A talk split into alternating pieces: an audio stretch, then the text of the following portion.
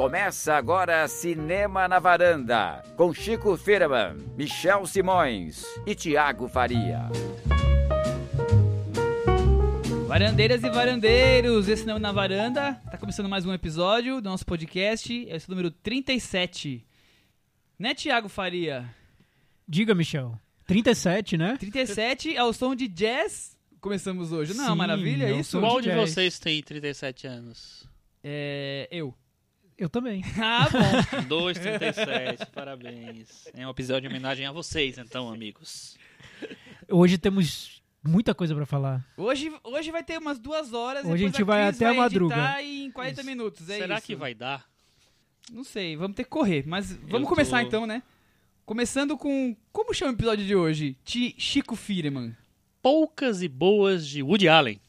Ah, será que é porque tocou a musiquinha, um jazzinho de, do Woody Allen Porque hoje? tem filme novo do Woody Allen, a gente vai aproveitar e vai fala- fazer nosso top 5 desse grande diretor americano. Se isso fosse um- algo com vídeo, com certeza estaria agora subindo os créditos iniciais, naquele fundo preto, aquelas letrinhas brancas com os, nomes das, da- com os nossos nomes. Você não acha, Thiago? Sim. Sim, Michel. Porque ele é bem metódico. Sim, todo filme é o que a gente. outro- outro- outros elementos também, né? Mas os créditos iniciais É geralmente uma são. maneira de, de, de mostrar são que mesmo você já sabe que é o Allen que nós estamos falando. Bom, mas o Allen nós vamos falar daqui a pouquinho. Antes, nós temos o quê? O momento mais aguardado já é no começo. O Thiago já fica mais calmo. Né, Chico? É, o Thiago olhou pra mim pra eu cantar, mas faz tempo que eu não canto. Eu vou cantar hoje, então, tá bom. Hoje nós temos Cantinho do Ouvinte com o Thiago Faria. Ê, Chico cantou, que bom. É, no cantinho do ouvinte, eu vou ser breve no cantinho do ouvinte, porque a gente tem tanta coisa pra falar hoje. É, a gente teve uma discussão longa na semana passada sobre cinema de arte, o que é arte, o que não é. Tem comentários sobre isso. O primeiro comentário do da semana lá no blog cinemanavaranda.com é do Carlos Lira. Ele falou sobre filme de arte, tá lá o comentário, vocês podem entrar e ver, mas ele também comentou sobre o Ben-Hur, que foi um Oh, dos saudoso assuntos Ben-Hur, só que não. Aquele filme que passou, morreu na praia, quase ninguém viu. Foi atropelado por uma carruagem, uma. Como é que Uma chama? Um monte de gente biga. falou pra mim que, não, que queria ver, porque gostou muito do antigo, não sei o que. Eu vi o podcast e desanimou. A gente acabou Então de foi a gente, bilheteria. a gente que derrubou a bilheteria do Ben-Hur, Michel? Eu acho que- Olha só. Eu acho que Uns foi. 10 É- ingressos é- a gente... É um poder de influência impressionante. né? Poderoso. Eu acho que a gente tá muito, muito fluente nesse caso de, bem- de bigas. Então, o, o Carlos ele falou que classifica o filme como fraco para regular. Ele viu o filme, né? Ao contrário desses ouvintes que decidiram Que abandonar. ouviram só o podcast.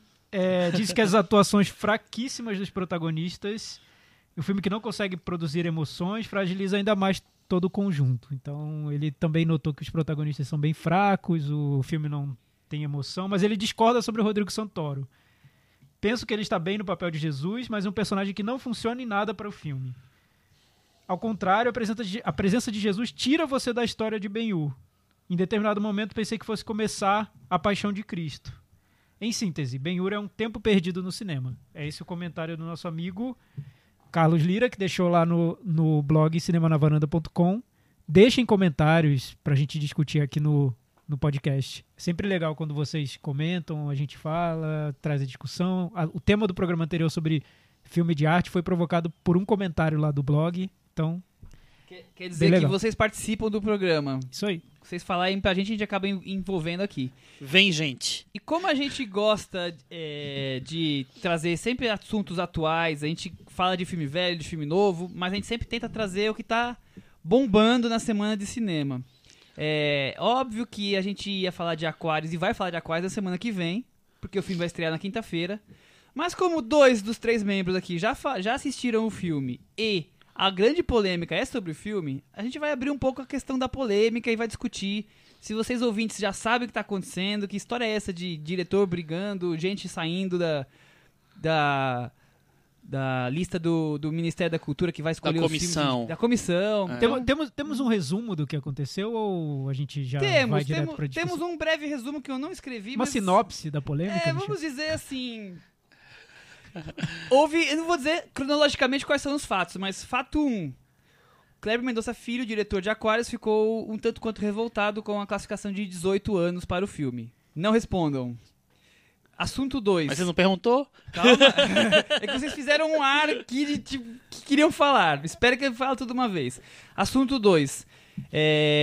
um crítico de cinema que criticou abertamente a posição do Cléber Mendonça Filho e da equipe de Aquários em Cannes de fazer o, o protesto contra O impeachment- golpe. o- o impeachment de Dilma foi escolhido para fazer parte da comissão. E com isso o Cleber Mendonça se sentiu já injustiçado, porque o, o crítico chamado, acho que Marcos Petruccelli, Isso. já, te- já deu a posição dele política. Isso não quer dizer que ele gostou ou não gostou do Aquarius, mas ele já deu a posição dele política e logo subentendia-se que ele poderia já querer a, boicotar o filme Aquarius. A- segundo assunto. Com isso, gerou um transtorno na comissão e duas pessoas se desligaram ao longo da semana. Ingra Liberato e o outro a foi atriz e o cineasta Guilherme Fiuza. Guilherme Fiuza. Então saíram esses dois. E depois que esse carnaval todo já estava armado, em favorecimento ao Aquarius, alguns diretores que tinham inscrito seus filmes para para indicação ao filme estrangeiro, o Brasil ia escolher um entre os que foram inscritos, três já tiraram seus filmes para ter mais chance para Aquarius. São eles Boi Neon, do Gabriel Máscaro, Mascaro. Mascaro, desculpa, Gabriel. Mãe Sou a Uma, da Ana Mui Laer. Laerte, E o Para Minha Amada Morta. do Ali Muritiba. Exatamente. Então acho que esse é o grande resumo da semana. Aconteceu coisa Olha, pra Michel, caramba. adorei o resumo. A sinopse perfeita. Michel Não, é um fora jornalista isso, nato, assim. Aquarius est- eh, passou eh, recentemente. Aquarius já teve algumas sessões no Brasil, né? Ele foi, foi exibido em- no Recife, foi a primeira sessão no Brasil. Foi exibido no Rio na semana passada na pré-estreia e foi exibido no Festival de Gramado agora, eh, onde ele foi ovacionado, né, com gritos de fora Temer e tudo, com vaias para o ministro, ministro da, da Cultura que resolveu ir assistir ao filme e falou bem do filme no final. Eh, e eh, E Hoje teve uma sessão para imprensa aqui em São Paulo, teve eu e uma o sessão de imprensa Thiago. aqui em São Paulo, que vocês dois foram. E nesse momento, estamos gravando segunda-feira à noite. Está tendo Verdade. duas sessões é, de Aquários aberta público tudo mais. Festival é, dos, de curtas. Exatamente. Ou seja, Só eu essa que altura não vi todo esse mundo já filme, viu. gente. Eu, Michel Simões, não vi o filme ainda. Todo mundo, todo mundo O já filme viu sairá o de filme, cartaz menos na fechado. sexta-feira. Não é isso. precisa mais, todo mundo já viu. O filme acabou de ganhar o prêmio de melhor filme no Festival de Sydney, na Austrália. Isso. É, e assim, antes de começar a discussão, lembrando que desde a exibição do filme no Festival de Cannes, a gente aqui na varanda tá torcendo por Aquários, né? A gente já vem Totalmente. nessa torcida. Acampamos a É porque, ideia. porque o que acontece? A gente gosta muito do Som ao Redor, filme anterior do Kleber Mendonça Filho. Eu, particularmente, gosto da, dos curtas-metragens que ele fez. Gosto o, muito o curta também. Recife Frio, eu acho, Acho maravilhoso. ótimo. Vinil verde, é Vinil maravilhoso. Verde, muito bom. Então a gente torce pelo filme, a gente torce para que faça sucesso. Eu, eu não, não sou muito de torcer para filme ir pro Oscar. Eu geralmente acho. Que os filmes sejam bons e pronto. é, né? acho que é uma discussão um pouco mais complicada que o brasileiro toma como se fosse disputa de medalha olímpica, assim, né? Vamos pro Oscar, vamos O ganhar. Brasil ganhar o filme de, no Oscar de filme estrangeiro e ganhar a medalha de ouro no futebol era duas, tipo, obsessões. É, Uma já foi exato. conseguida. É, na verdade o Brasil, ele tem, o brasileiro, ele tem essa coisa, ele quer ganhar de qualquer jeito, qualquer coisa. Quer ganhar alguma coisa. Ele quer ganhar sempre, Tá. quer disputar, quer torcer, adora torcer. Então, enfim, é isso. é isso.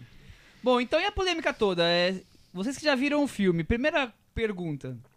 18 anos, é uma coisa horroriz, é horrorizante, é um absurdo? Ou as pessoas tiveram bom senso e escolheram como uma, uma censura adequada? O que, que vocês acharam? É, antes, acho que o que Sem spoilers, hein, gente? Antes o que tem que ficar claro, eu acho, é que o Ministério ele faz uma classificação indicativa. Essa, essa palavra censura é muito forte. É, O- não é a palavra É, correta, hoje, provavelmente. se você tem um, um- vai ao cinema com algum alguém que maior, maior de idade que garanta a sua entrada no filme com uma, uma indica- classificação indicativa maior que a sua idade, você pode ver, ver o filme.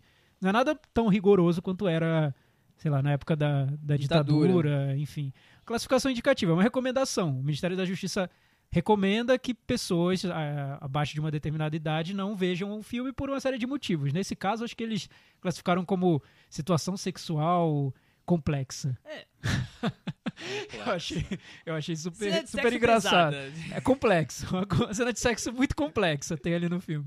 É, e claro, quando saiu a classificação, muita gente ligou, é, relacionou essa notícia ao fato de que estaria havendo uma perseguição do governo ao filme, porque provocaria uma certa indisposição para o governo se o filme chegasse ao Oscar. Imagina se a equipe decidisse fazer um, um protesto, Protesto na festa do Oscar. na festa do Oscar para o mundo inteiro ver. Enfim, várias tem, tem várias teorias da conspiração, umas mais é, críveis, outras menos. Enfim, muita, muito, o que eu vi nesses últimos dias é uma série de comentários de pessoas que não viram o filme, não sabiam que cenas, que situações complexas, sexuais complexas eram essas, e estavam defendendo o filme mesmo assim, e diziam, até li um comentário de uma pessoa que disse, mas não tem nada no filme, é uma cena boba, e nem tinha visto o filme. Eu falei, gente, pô, tem muito vidente no, no Brasil, No né? trailer não tem nada. É, no trailer não tem nada. Por que, que tá. Por que essa classificação indicativa? Enfim.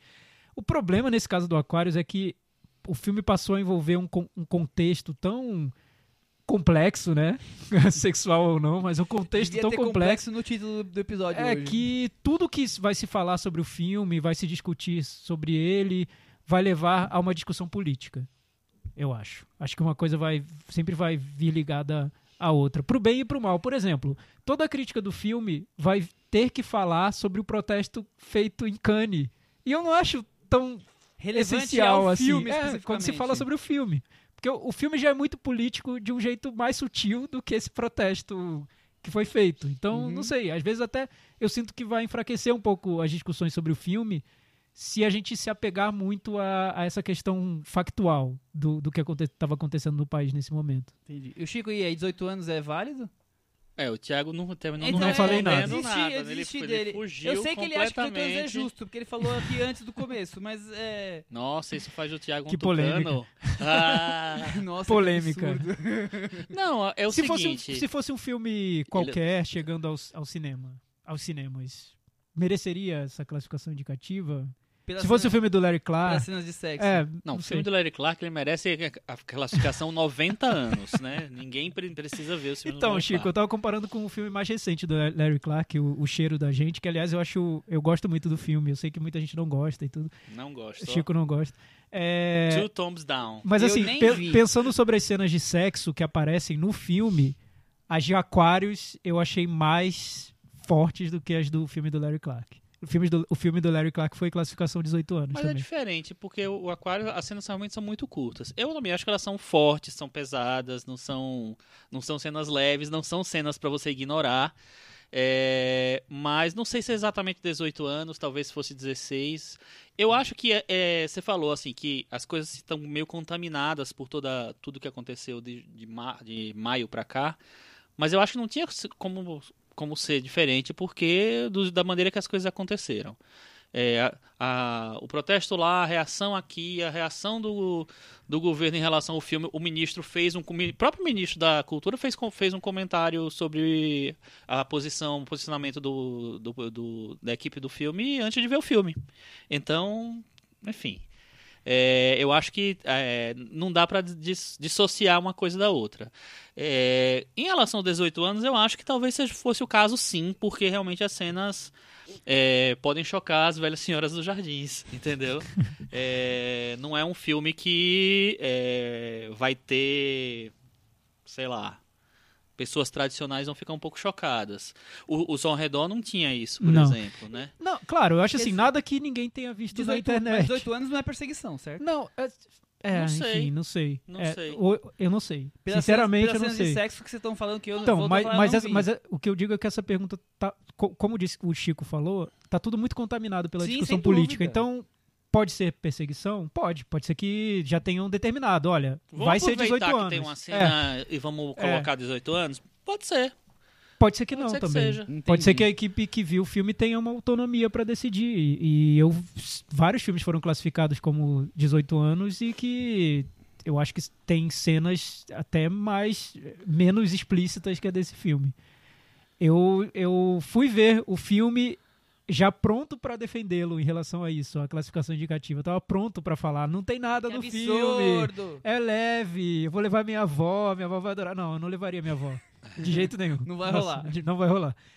Enfim, mas. Eu fecharia os olhos da minha avó durante a- Adorei. aquelas. Porque são poucas, né? Você- São Vó, poucas. vó, são-. É, vó, só um são segundinho. poucas, mas elas vêm. São poucas, Chico, mas elas vêm num flash que vai. Opa! Tipo, minha avó, minha avó tem um ataque cardíaco ali vendo o filme. Tipo o Silvio Santos propaganda da, empresa dele, do, da Natura dele lá, né? Um É, flash, é, assim. é, a é, é, Natura é Jequiti, é Jequiti, é Jequiti, Jequiti. Jequiti. É, mas é aquela coisa, eu também não sei se é um filme, não sei, é um filme feito pra criança? Não é, Não, né? né? Com certeza, eu não vi, mas não é. Todas as discussões do filme, Ah. enfim, sei lá. não- Agora outra eu coisa. nem sei se essa discussão é tão relevante, assim. relevante pro filme. Então, o, o, Por o quê? Kleber O tá que- trazendo o essa que discussão muda? pra pauta, É, né? Ele, ele, ele tava esperando uma bilheteria enorme vindo de um público de 15 anos. Que ia Não, ser a é, do é- é mais uma vez, eu volto a falar, Entendo. eu acho que a, a que- a questão é a contaminação. Eu acho que o, é, a maneira como o, sei lá, o governo ou, ou talvez as pessoas é, receberam protesto, algumas pessoas receberam protesto e como, como o filme começou a ser defendido por um, por um lado e atacado pelo outro, fez meio que todo mundo ficasse na, na no, numa, melhor ataque a defesa, né? Então, todo mundo ficou meio numa posição já de, de defesa absoluta. Então, quando saiu a, a classificação, ah, pô, estão querendo me boicotar e tal.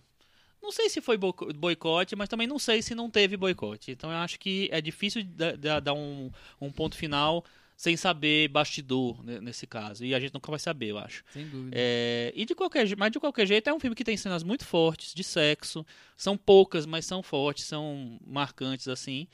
Não sei se caberia a cens- a censura 18 anos, mas também não sei se não caberia. É difícil se posicionar É, sobre o não sei. assunto, é. Eu não sei se hoje em dia isso tem um peso tão grande. Eu tava pensando nisso. É, tão, é tão o peso raro essa discussão, né? Que, que, Mas, que mas, evita. mas é tão dos essa discussão.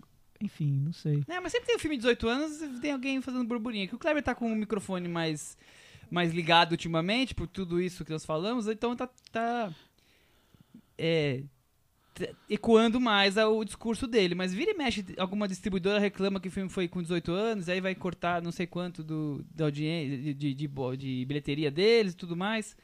Mas eu queria aproveitar, tirar os- a parte de sexo e, e partir para um outro ponto toda essa polêmica envolvendo Kleber Mendonça Filho e Aquários.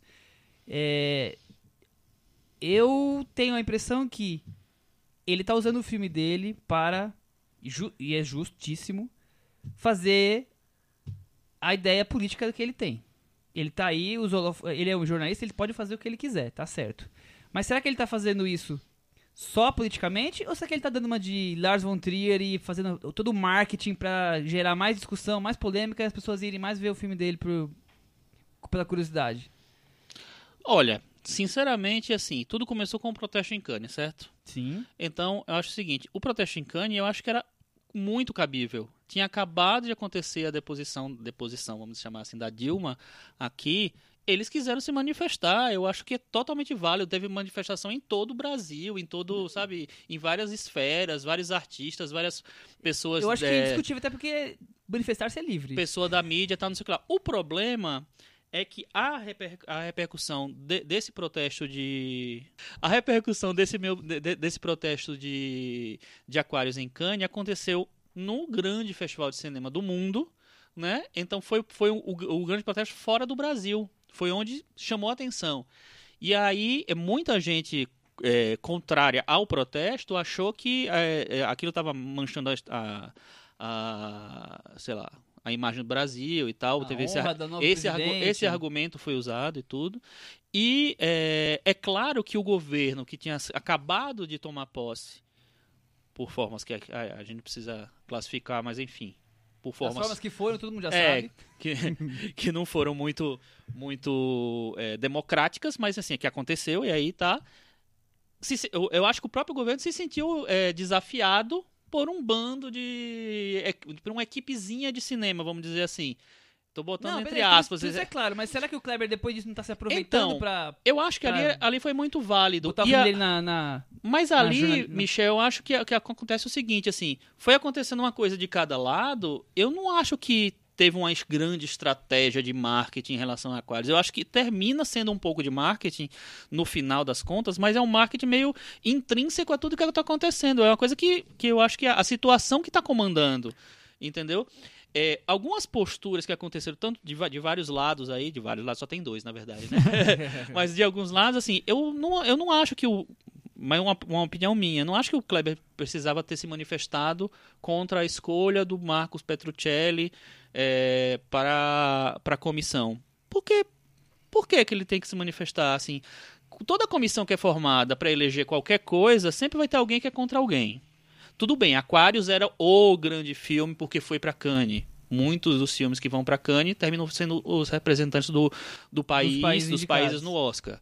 É, é claro que é, é legal que tudo a, a, é, comece com democraticamente, que todos os filmes tenham chance de, de é, chances iguais de concorrer a prêmios e de disputar indicações e tal. Não acho, mas não acho que ele precisava ter se manifestado publicamente assim. Eu acho que aumentou um pouco a discussão ali porque ele se manifestou. É, su primeiro surgiu uma matéria na Folha, né, chamando a atenção para a indicação desse cara para o para a comissão e o Kleber terminou respondendo. Aí o, o, o, crítico respondeu, aí o Kleber respondeu, aí o crítico respondeu, aí não acabou mais nunca. É... Mas no fim ele, ele mantém o filme dele em voga, né? Mantém o filme dele mantém, nas manchetes. mas eu não sei se ele fez por causa disso, se ele fez para isso. Termina acontecendo do filme ficar em voga, ele tá em voga há meses. Desde maio. Tá. Mas sabe o que é curioso agora, tendo visto o filme? É... Tendo visto o filme e lembrando do protesto que, que rolou em Cannes, parece até... Não foi, tá, gente? Não foi, não tô querendo falar nada. Bem, mas parece então... até que o protesto fez parte do happening que era o filme, porque é muito condizente com o filme. Porque o filme é um filme sobre resistência. É um filme sobre você. É, é, é, uma, é um elogio a uma personagem que resiste a tudo, porque ela, ela, ela acredita no que ela acha que é certo e defende aquilo. E o filme está muito junto com ela. O filme vai com a personagem.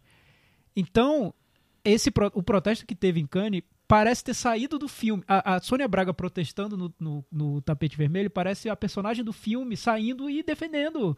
Não, eu vou, não pode fazer. Não, vocês não podem tomar essa atitude é, arbitrária no meu país sem me consultar. Eu não quero. Então é muito uma extensão do filme. Eu acho super condizente. Então por isso que parece até fazer parte. Eu acho que a estreia do filme, o timing é perfeito. Assim, é um momento a discussão vai ser o filme, porque o filme instiga essa sensação. É mais uma, um sentimento de, de resistir, de, de, de indignação e ação, assim, de, de lutar por aquilo em que você acredita e não simplesmente se render e, e ceder. Entendeu? O filme é isso. Então, imagina, se fosse um filme sobre outro assunto qualquer e a equipe vai lá, protesta e o diretor continua protestando depois e o filme não tem nada a ver com aquilo, o filme é muito condizente com essa postura da equipe. Muito. Assim, eu acho que as pessoas vão perceber quando assistirem ao filme.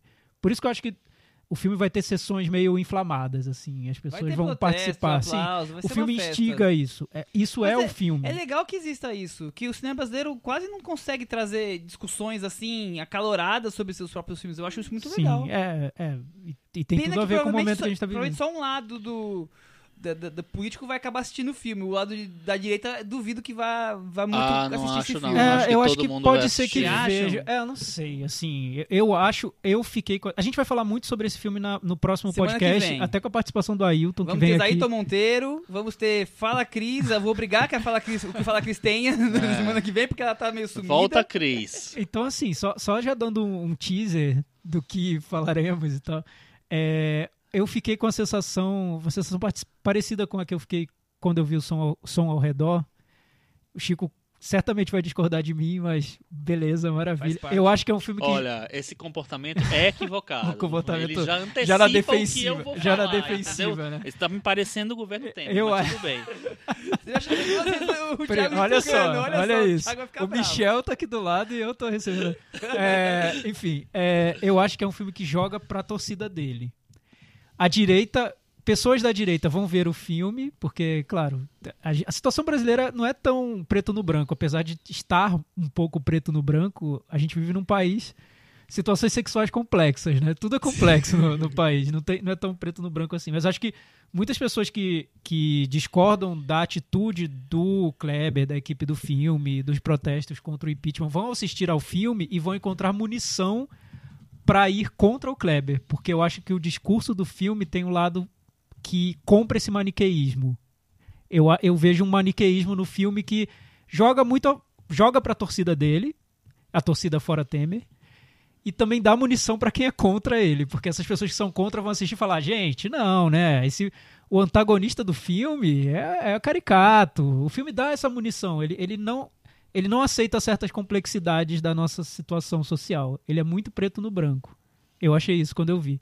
Joga pra torcida dele, quem é fora Temer vai gritar no fim do filme, aplaudir, e quem é fica Temer vai falar, ai, mas era isso. Eu não acho nada disso. Bom, Você estava certo, Thiago. Eu não acho nada disso. semana que Chico. vem a gente discute melhor isso, discutem os pontos Mas assim, só, mais. só, só deixando pra, pra não parecer que a, que a minha impressão, primeira impressão é só essa, né?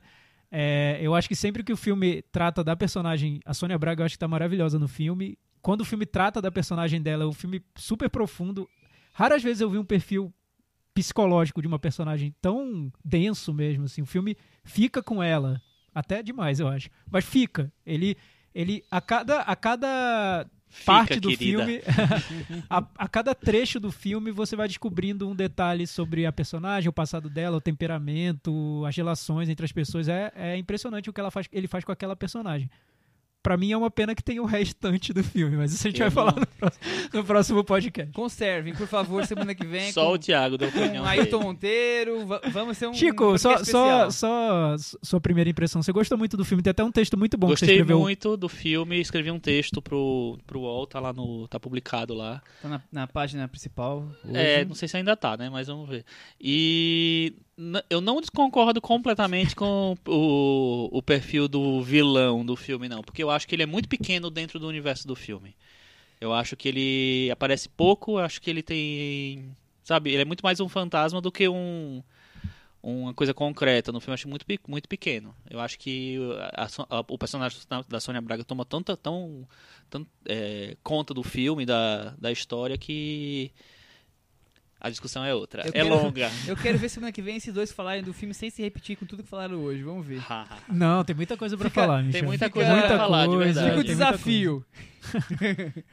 Vamos agora para um clima mais ameno, mais romântico, né? Vamos falar de Woody Allen. Olha só. Vamos, Woody Allen Já que é peguei, vamos, abrir, vamos abrir a champanhe, vamos É. comer os canapés, um clima chique, reserva cultural. Ouvindo um- Olhar um- pro Central Isso, Park. vamos, ouvindo vamos amenizar, jazz. vamos amenizar. A edição passada já foi muito pesada. É, então vamos. Essa aqui começou já num clima de luta, fight, confronto. vamos pro diário, vamos pro Que reserva. É o Brasil do momento. Vamos pra Aqui- sala VIP do Cidade Jardim. Ah, Vamos lá. Nossa, é muito cara. Mas o Woody Allen, o novo filme do Woody Allen, que é estrelado pelo ator favorito do Michel, Ah, não, Jesse nem a pau. Nem a Eisenberg. pau. Olha, sério, assim, Menino eu vou começar. falante. Antes da sinopse desse filme, É. era um filme do Woody Allen com o Jesse Eisenberg e o Michel gostou do filme, gente do céu. Porque Quando tem- ele falou isso pra mim, Porque tem uma grande atriz chamada Kristen Stewart. Você gosta da Kristen Eu gosto Stewart? muito da Kristen Stewart. Sério, Michel? Olha! meu Deus do céu. O Foi Michel isso é então. fã de É, foi o que Crepúsculo, hein? Eu não vi Crepúsculo. Porque eu, eu Ah, não sei deixa qual foi o Michel. último filme. É o seguinte, não é porque você não botou estrelinha no Letterboxd de que a gente sabe que você viu Eu não sei filmes, qual. tá? Então você tem que ver Crepúsculo, porque lá é a Kristen Stewart em estado bruto, interpretando uma. Não sei. uma a Kristen Stewart. Vamos Tudo, ver, tudo sabe começou ali. na, É, na preconceito TV, assim. É, Michel, é, temos sinopse do filme. Temos sinopse, mas eu acho que eu errei no arquivo, que a sinopse ficou meio grande. Vai Ai, falar sinopse de outro filme do Diário. É, sinopse de meia-noite em Fala Paris. menos, então. vamos lá, agora, agora vamos lá. É, é aquela coisa que eu não fizer sinal, você já sabe o que você tem que falar, né? Ah, certo, beleza. Ih, se eu lembrar, tá. tá tudo Anos bem. 30, 30. Bob Jesse Eisenberg. é um judeu aspirante a escritor, que resolve mudar de Nova York para Los Angeles com a ajuda do seu tio Phil, Não lembro quem é que faz mesmo. Steven Carell, Ah, é Steve Carell. Que é um produtor de sucesso de Hollywood. Após um longo período de espera, o Bob consegue um emprego de entregador de mensagens na empresa do Phil. Ao mesmo tempo, ele começa um relacionamento com uma amizade assim com Vonnie, Kristen é, Stewart. que é uma colega de trabalho e mantém um relacionamento secreto. Com- é uma- Ah, be- bela sinopse. É, Você foi, não, não foi, revelou, foi um pouco grande revelou. mesmo, mas ficou É, boa. era Foi um pouquinho bom. menor, mas eu juro que eu perdi o par que eu tinha escrito. Eu achei, eu achei Legal bom. que você tem um, uma capacidade de síntese mesmo Isso. invisível. Muito E obrigado, vamos manteve lá. o suspense da coisa. Então, Café Society. Filme que passou do Festival de Cannes esse ano. Já estamos né, falando de Cannes, né? abriu Cannes esse ano. O Thiago já nem lembrava mais disso. Sem, sem concorrer, né? Sem concorrer, tava fora da, da concorrência. O Allen, que tem 80 anos, Olha só, um menino prodígio. Mas nós vamos falar mais dele depois que nós vamos fazer um top 5 da carreira do Woody Allen. É, eu queria abrir com uma pequena frase que eu li que o Eisenberg deu numa entrevista, que era assim, Café Society é um filme sobre uma família judia em Nova York nos anos 30. É isso, Thiago? Bela descrição. Acho que, acho que a sua sinopse foi melhor, Michel, que a do acho, Jesse eu acho Eisenberg. que não foi muito justo o que ele falou, não. Eu acho que é um filme sobre filmes do Woody Allen. Porque tudo que tá no filme, o Woody Allen já tratou várias vezes. E, e, é- e é- e são temas que ele gosta de. São temas recorrentes, né? É um diretor. é, eu acho que. ah, ele, ele, ele gosta muito de jazz. E ele faz variações em torno de alguns temas, assim, mais ou menos como, Como de bandas de jazz. jazz, né? É, algumas me agradam mais que outras. Nesse caso, esse filme é engraçado, que é um filme. Eu, eu sempre gostei dos filmes do Woody Allen, até dos filmes que falam que são filmes ruins e fracos, filmes que o Michel detesta, como O Homem Irracional. Detesto. Eu, go- eu gosto e Eu defendo. acho, eu gosto, legal. É, dele. Para Roma com Amor eu não gosto. Acho que esse, esse Pior eu não dele que eu gostei. já vi. É, mas o, o, o que acontece. Eu não sei. Eu ta- os filmes mais recentes do Woody Allen, o que, o que eu gostava neles é que eu acho que eles são muito precisos em tudo. Eu acho que ele chegou num ponto da vida, da carreira, da arte dele, em que ele tira ambiguidades do discurso dele e torna tudo muito preciso. É preciso até de uma maneira que parece didática. Às vezes ele mostra um- uma situação, tem um narrador em off contando o que está acontecendo e depois ele explica e depois ele dá a lição de moral inteira pra você assim você o filme tá, é muito claro o que o o Woody Allen quer dizer eu vi isso no Homem Racional eu vi isso no Magia ao Luar, Luar. é, e al- alguns outros filmes dessa fase mais recente dele. No Café Society eu já vejo um Woody Allen um pouco diferente. é, é, eu, que eu não, eu não, não, não, não consigo me interessar tanto por, por esse Woody Allen. A gente, a gente vai aprofundar um pouco nisso. Depois eu vou, eu vou desenvolver um pouco essa ideia. Senão vou ficar aqui muito tempo falando, mas. Chico, é, você gosta dessa fase mais recente do Woody Allen? Eu tava fazendo aqui uma listinha dos últimos filmes, aí eu vi que, é, é, para mim, ele lança um filme bom seguido por um filme ruim. Posso fazer rapidinho? Chico é muito prático também. Ó, eu não tinha pensado Eu nisso. acho que é um filme bom que é uns 5 ruins, mas bem, Match vamos Point, eu gosto muito. Aí depois venho com Scoop, que é um filme que eu acho simpático, mas é um filme fraco. Depois vem o Sonho do Cassandra, que eu gosto bastante, apesar de que as pessoas não gostam geralmente. E vem o Vic Christian Barcelona, que as pessoas gostam, mas eu acho fraco. Aí depois vem o Tudo Pode Dar Certo, que eu gosto. Muita gente não gosta. Depois vem o Você, não sei o que é aquele de Londres lá. Você vai conhecer outras sessões que eu acho horrível. Aí vem o Meia-Noite de Paris, que eu gosto. E o Para Roma com Amor, que é fraco. O Blue Jasmine, que é bom. E o Magiolar, que eu acho bobinho. O Homem Racional, eu acho legal. hum, Sem amar muito. Esse era pra ser ruim, e eu achei interessante, assim. Então quebrou. Quebrou Mas- o feitiço. Quebrou o meu feitiço. Então, mas, mas, Absurdo, né? mas o Café Society, eu não acho um grande filme realmente do Woody Allen, mas eu acho que ele, tá- ele eu acho que tem muitos elementos clássicos dele ali que ele, ele pega e ele faz uma costura simpática, né? ele tá na zona de conforto dele. Eu, enfim, eu, eu gostei dos atores, eu acho o Jesse Eisenberg mais controlado, porque eu acho que ele é, é muito histriônico sempre, assim, eu acho que ele tá bem mais controlado no filme, então faz um alter ego mais legal do Allen, mais válido, sei lá. É, terminei gostando do filme sem amar, entendeu? É, O que pra mim é, é um problema no filme. Pra Uhum. mim foi um grande problema, assim, pensando nesse filme especificamente.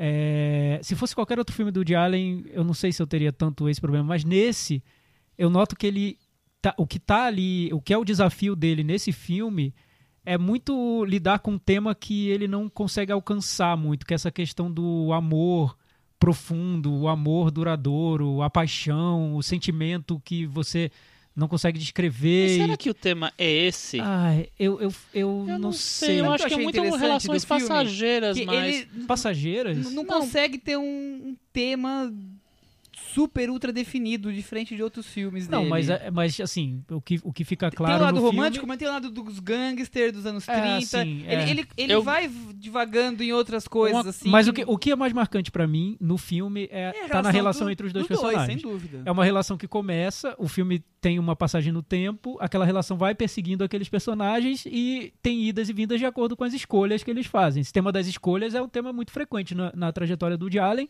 tá muito marcante nesse filme, o que aliás leva a um desfecho que eu acho muito bom e que tem a ver com escolhas. É isso. Uhum. É...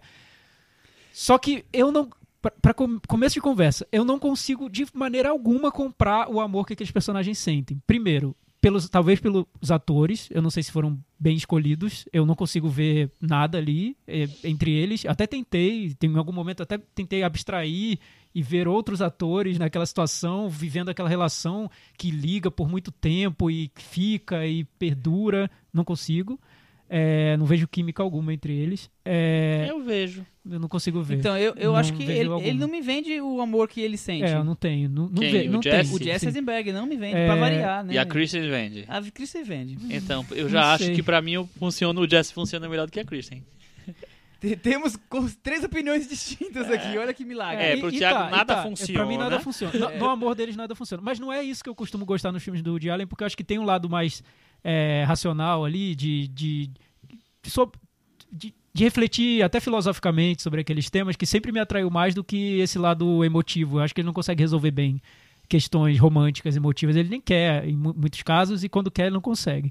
Hum. É, nesse filme, então, eu não consegui, consegui ver nada, então meio que me apeguei a essa discussão filosófica das escolhas e eu vi como algo que ele, ele já falou de maneiras tão mais interessantes nos filmes dele, que nesse eu digo, sério, é, é isso onde ele quer chegar e, e acabou, e a- ficamos por aí? Eu acho que a gente às vezes tem um- uma boa vontade com alguns filmes dele, que são bons ou médios, porque ele faz alguns tão ruins, nessa que o Chico acabou de levantar aqui, eu sou um pouco mais é, agressivo aí na, na, na opinião, mas ele acerta algumas vezes, nos últimos, desde de Match Point pra cá, os últimos 15 anos, ele acerta algumas vezes e erra várias vezes outras.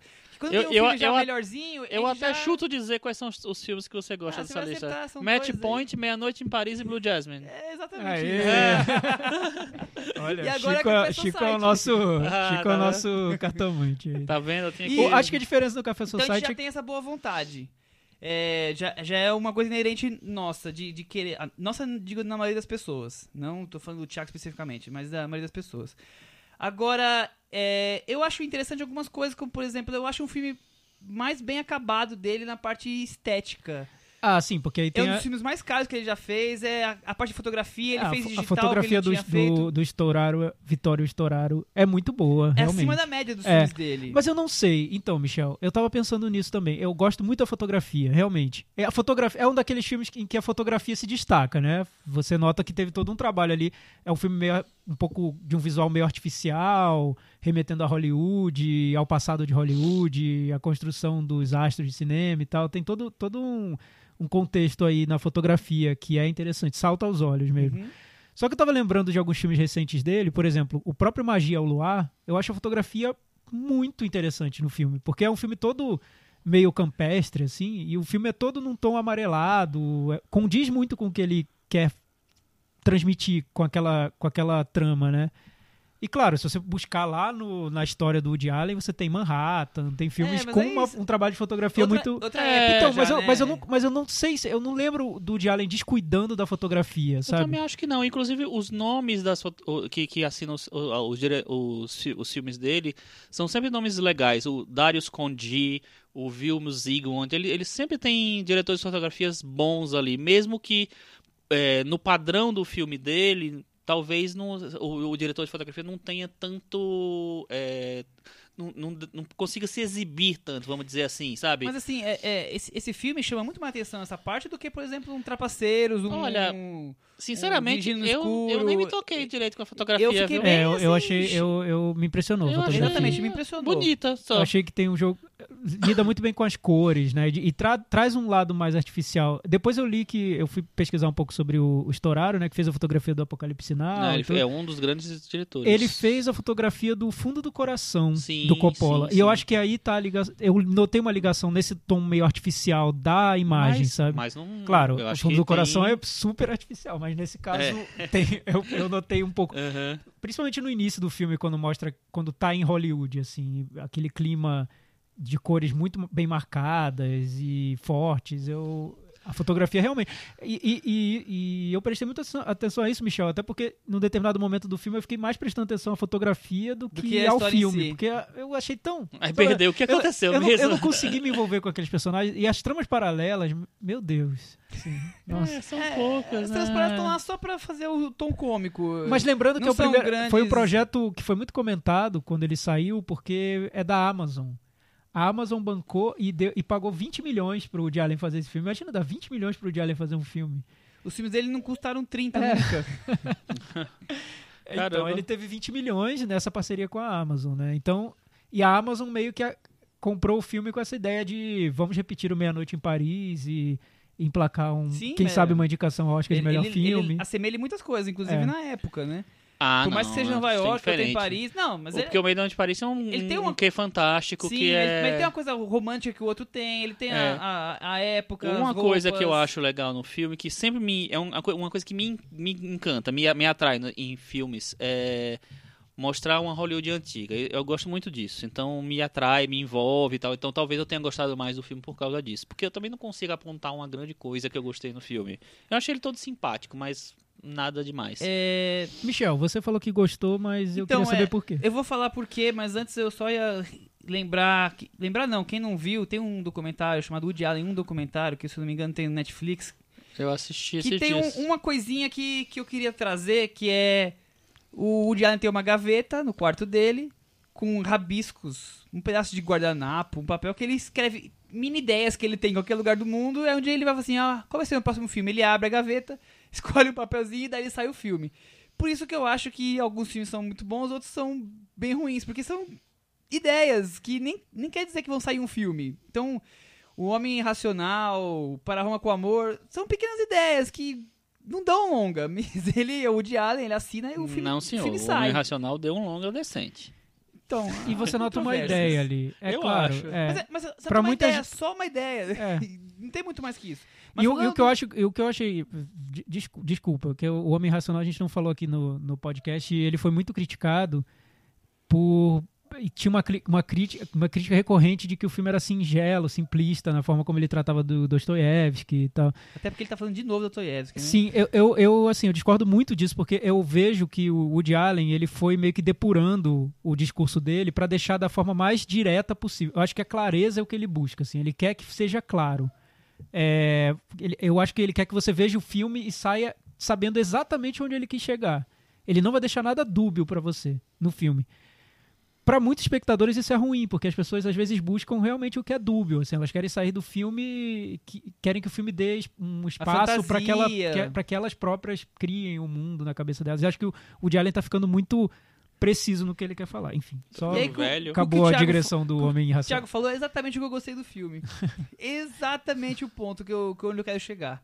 Eu acho que é um filme sobre o amor romântico incorrigível. Pelo menos o Thiago não comprou a- o sentimento. Eu não comprei de forma O alguma. Chico comprou de um acho que é um filme sobre amor outro. romântico sem, sem o sentimento. Mas assim. é, é, o discurso, pelo menos, É, o dos personagens existe. é de O um amor discurso é. romântico incorrigível. O discurso é. É Vamos- quase uma leitura de É, texto as sobre amor romântico. podem não, Sim. não vender isso, mas a- o discurso é esse.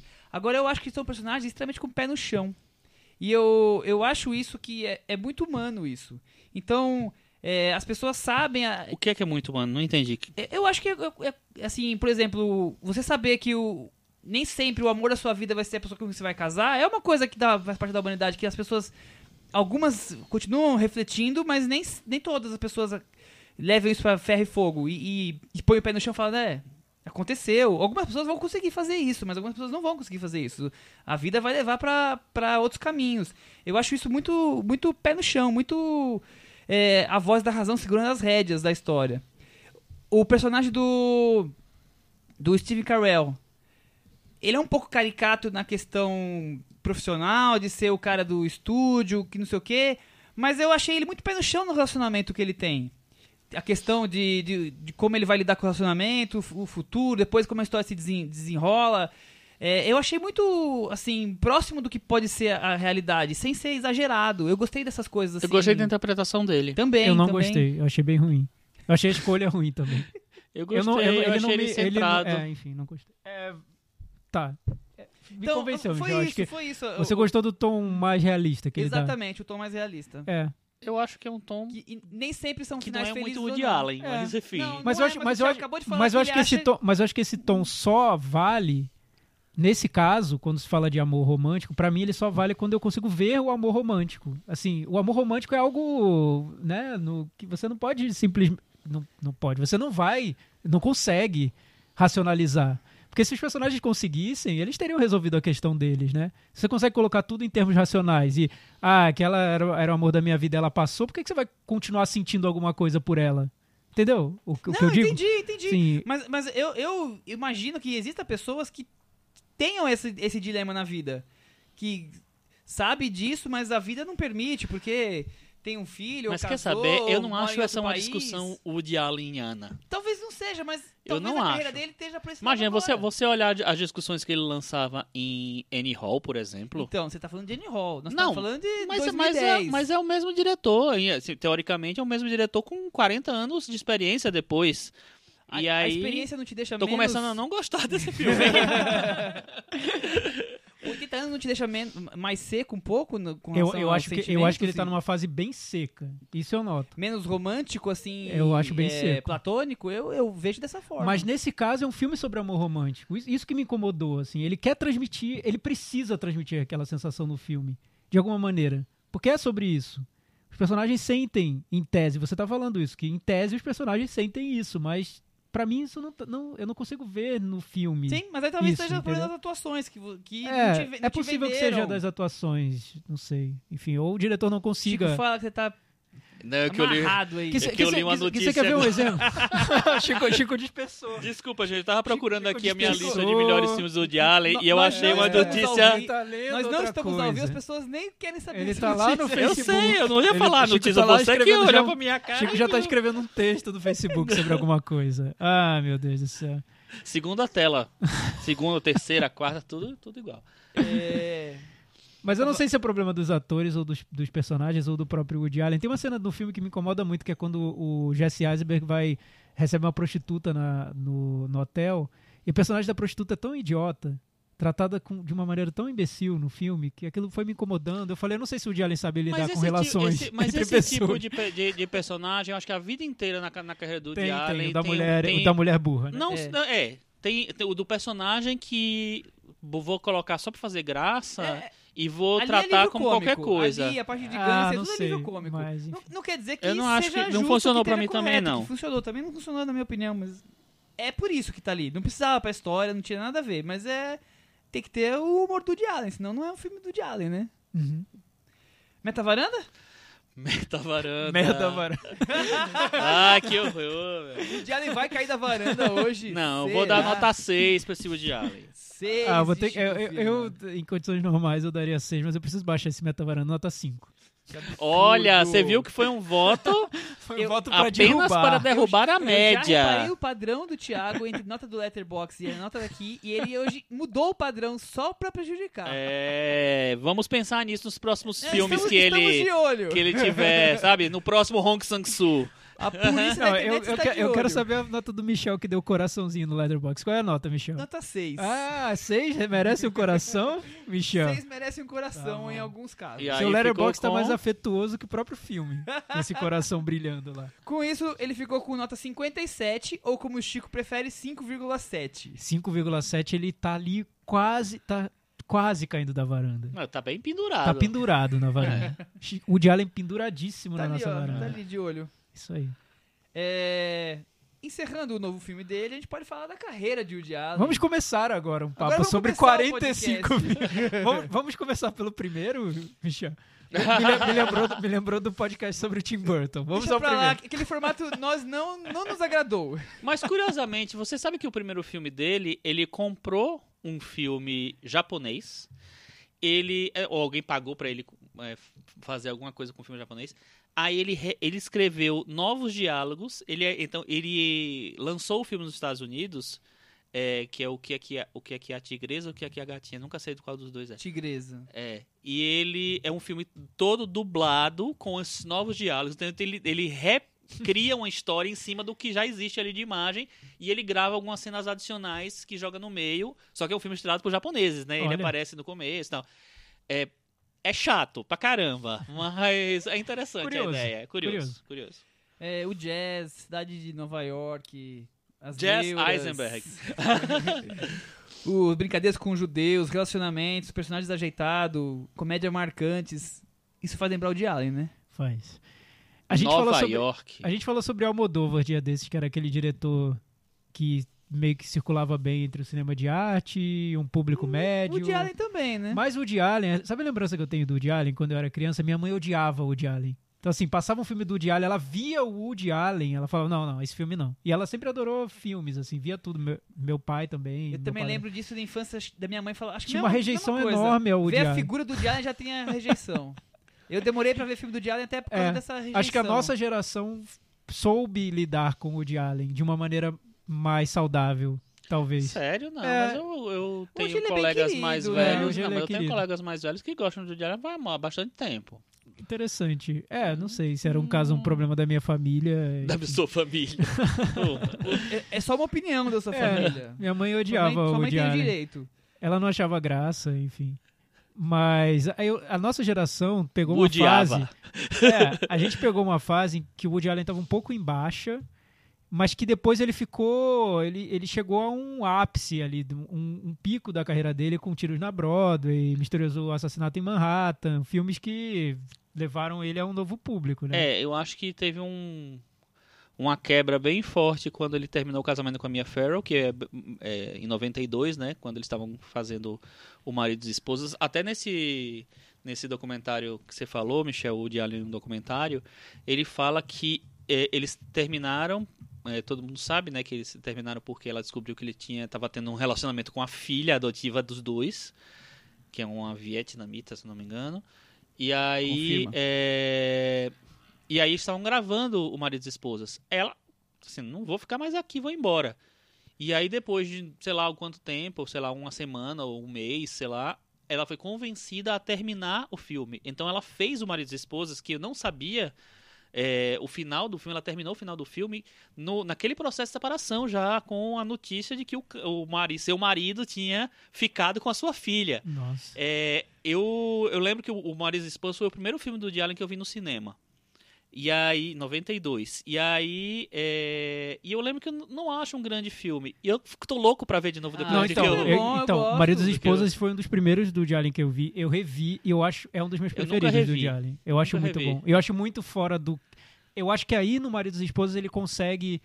Porque foi inevitável, ele estava no meio do processo, ele consegue trazer esse- essa Ele tá- carga ele tá de. vivendo aquilo É, que é, é, essas imperfeições do, do, do relacionamento, dos relacionamentos, das emoções fora de controle, de um jeito como ele nunca fez em nenhum filme, ele não Não, conseguiu. só aquele começo Nesse ele faz. da a discussão do, ca Não, do casal é- na mesa de jantar, aquela câmera rodando É. na mesa. Nossa, é sensacional aquele começo.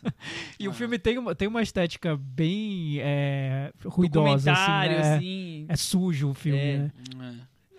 É. É muito fora É, da curva. E qual foi o primeiro filme que vocês viram do, do Woody Allen, que vocês se lembrem? Na vida, eu É. acho que foi tudo que você Eu sempre também. quis saber sobre sexo. Eu também. E eu vi na Globo. Porque- exatamente, Globo. porque era um filme mais, mais Era, fácil, mais era. engraçado. Mais fanfarrão. Mais assim. fanfarrão. Mas eu boa. lembro de ter visto um quando eu era pequeno, que meu pai tava vendo, ele alugou na locadora, eu vi e eu falei, nossa, que filme maluco, que foi o Bananas. Ah, E eu vi o filme e eu falei, gente, é um filme anárquico, assim, que filme é esse? Que pessoa é essa? Você era Tá- pequeno e sabia que era anárquico. É, é, não, na época eu não pensei assim. lá, Na época eu não pensei desse. Na época eu pensei, nossa, que. Que, Que loucura! Que louco! Que doideira. diferente. É, engraçado, Bananas é um filme que eu nunca tinha visto, eu vi acho que faz um ano ou dois do, do- desses, prime- desses filmes dos anos 70 do Woody Allen. Na verdade, esse, essa- esse período, é, antes do. Que é bem o começo da carreira dele. É, do antes do. Noivo Neurótico Noivo Nervosa, eu. Era, era uma falha pra mim. Eu não tinha visto Bananas, não tinha visto o Dorminhoco, que eu vi também recentemente, que acho, acho interessante. O Boris Grushenko não tinha visto também e tal. É, o meu foi o Misterioso Assassinato em Manhattan e o Conto de Nova York. Eu não sei muito bem qual foi o primeiro qual foi Ah, o eu lembro o. Conto de Ah, o Nova Conto de York. Nova York também vi- que também passava na também na TV. é. é. É, eu acho que foi o Conto de Nova York, inclusive, o É. primeiro. Que é um filme em episódios, né? Tem um filme do um, Martin Scorsese, Scorsese, um do do Coppola. Coppola e o do Woody Allen, que é bem engraçado. É super engraçado ele falando com a mãe dele no A, céu. a mãe é morre, a muito. mãe, ele, é um, ele é um judeu que tem uma ligação muito forte com a mãe, a mãe morre e ele vai pro céu e fica falando com ele lá do céu. É típico o filme do Woody É, Allen, né? Dando bronca e é, é muito engraçado. Mas é o atriz seguinte, ótima. o, o Woody Allen ele lança religiosamente um filme, um filme por, ano. aproximadamente. É, é um filme por ano. É, eu tava até é, revendo a, a filmografia dele, acho que não tem nenhum ano que ele tenha parado. Tem um, Tem? tem? um ano. Eu, ele, se eu não me engano, ele faz o Memórias em 80 e ele faz os Sonhos Eróticos de um não sei o que lá em, em 82. Ah, 81 sim. acho que não tem 81 nenhum não filme. tem nada. Só que os outros anos Nossa. tem, todos. E tem um ano que ele tem dois. Ele devia lembro fazer um filme é. sobre como foi o ano de 81 na vida dele. É, o que olha um que projeto, ele olha um projeto. 81? um Provavelmente projeto. atrasou a pós-produção. Nossa, é uma ótima mais ideia essa. Olha, é, como foi o ano de documentário, é. 81 na vida que- de Woody O Allen. que o Woody Allen fez no 81 passado? Mas e, os grandes filmes dele? Então, Quais são os grandes filmes dele?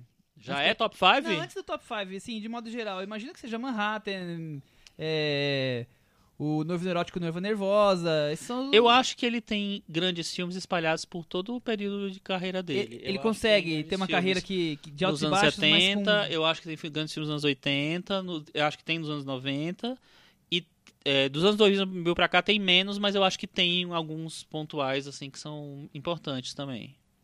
Isso aí, Thiago? É, eu concordo. O último concordo. grande filme dele qual é? Ah, Grande, grande filme? Match Point. Eu gosto muito de Match Point, mas eu não revi. Eu não Eu sei se hoje eu gostaria tanto assim. Eu também. É, mas talvez porque ele repetiu muito a estrutura do Match Point depois do Match Point. Então talvez a gente fique um em pouco. que filmes, por exemplo? Ah, tem um filme de assassinato com. Ah, eu acho tão ruim, eu esqueci o nome, que tem uma trilha do Philip Glass que parece que Ah, vai é perfurar horrível. a cabeça. Qual é o sonho de Cassandra? Sonho de Caçamba. Ah, eu adoro esse É filme. muito ruim. Acho muito bom. É, enfim, ele, ele. Com Will McGregor, Cris. a Então, Cris a chegou Cris, nesse exato momento tá fazendo sinal de positivo. a o Cris fez do, two thumbs up para o, o Will é, McGregor. enfim, mas, o, mas o último filme do Woody Allen que eu acho. Que eu lembro. Que eu, que eu falo, nossa, esse é uma obra-prima, é o Desconstruindo Harry. eu acho que é dos muito, anos 90. Muito, muito bom também. Esse eu acho muito bom. Olha, eu não, não, não me pegou. Eu vi semana passada. Sério? Era dos, dos grandes filmes dele, assim, que as pessoas mais falam, o que eu não tinha visto ainda. Eu vi 30 e poucos já. É, eu não acho Eu- que nem é tão falado, né? em- Não, em- é- é bem dentro da ali- filmografia dele. Eu fiz uma pesquisinha, assim... Não, ele é bem dos que eu quisto, não tinha visto ele ainda não é. qual que eram os mais importantes e eu vi que era o, era o mais, que faltava eu ver. Eu, eu gosto muito desse filme. É um filme que demorou pra ser lançado no Brasil, que ele é de 97, ele só foi lançado em 99. E o mas eu, eu acho muito bom, acho que aquela a, a ideia daquele personagem do Robin Williams, que é todo fora de foco, eu acho muito boa, muito boa.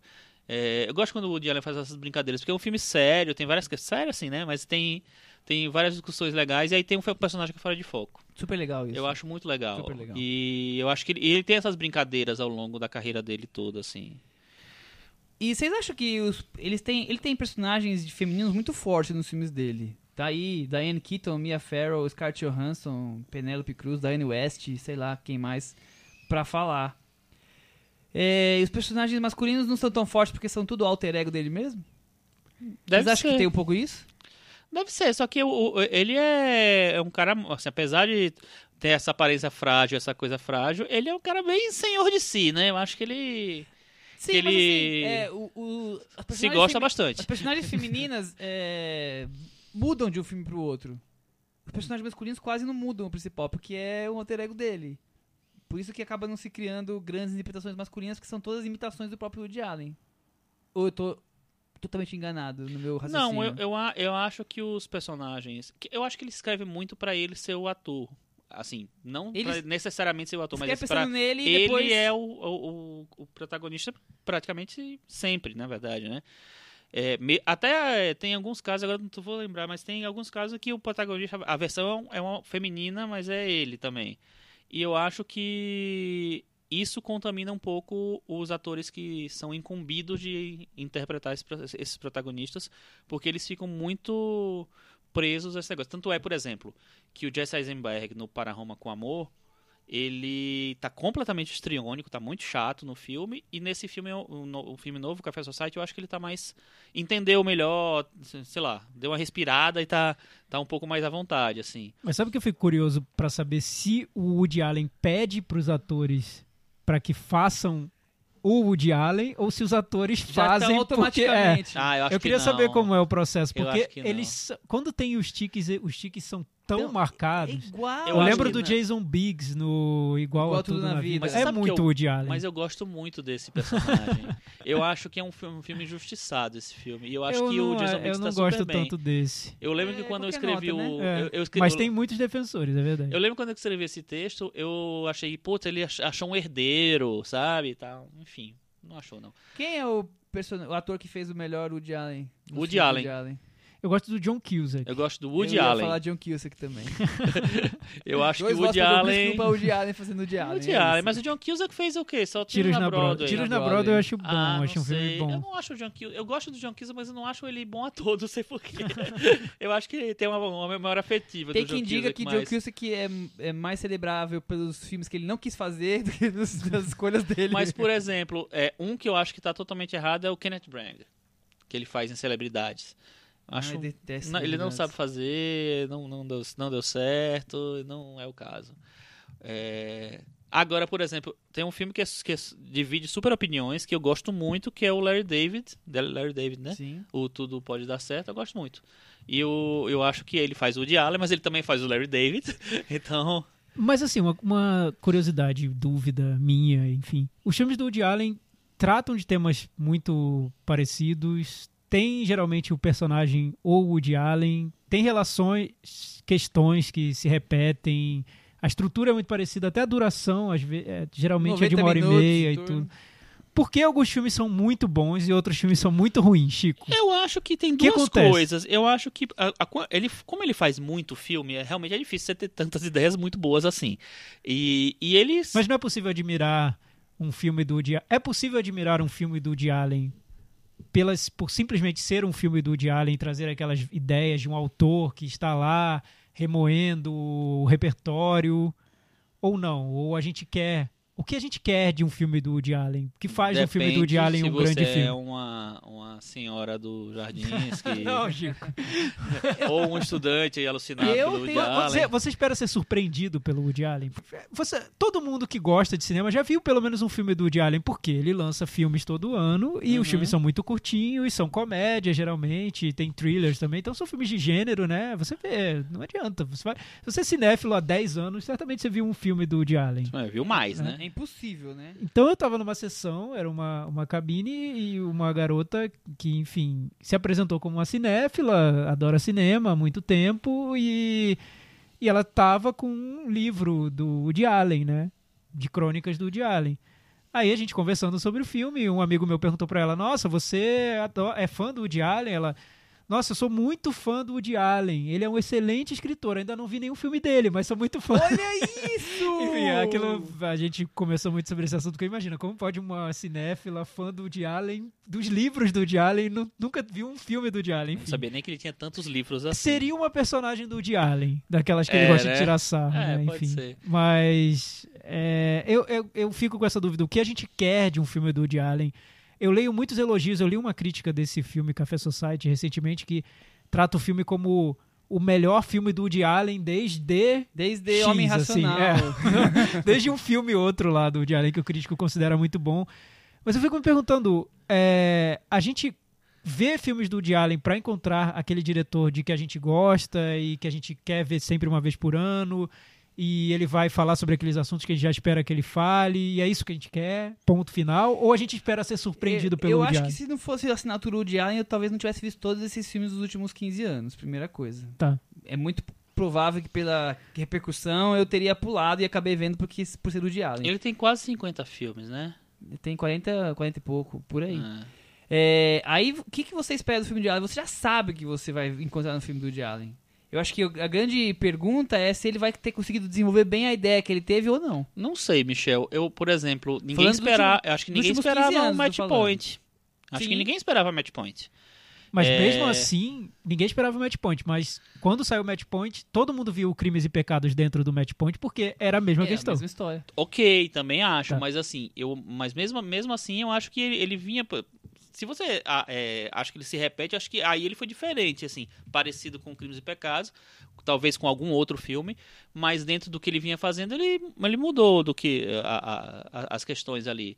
Não sei, o Meia Noite de Paris também é um filme que eu achei super encantador, assim, go- gostei muito do, do filme, não esperava que ele fosse para aquela coisa mais fantástica tal, que eu, eu acho que ele foi super bem.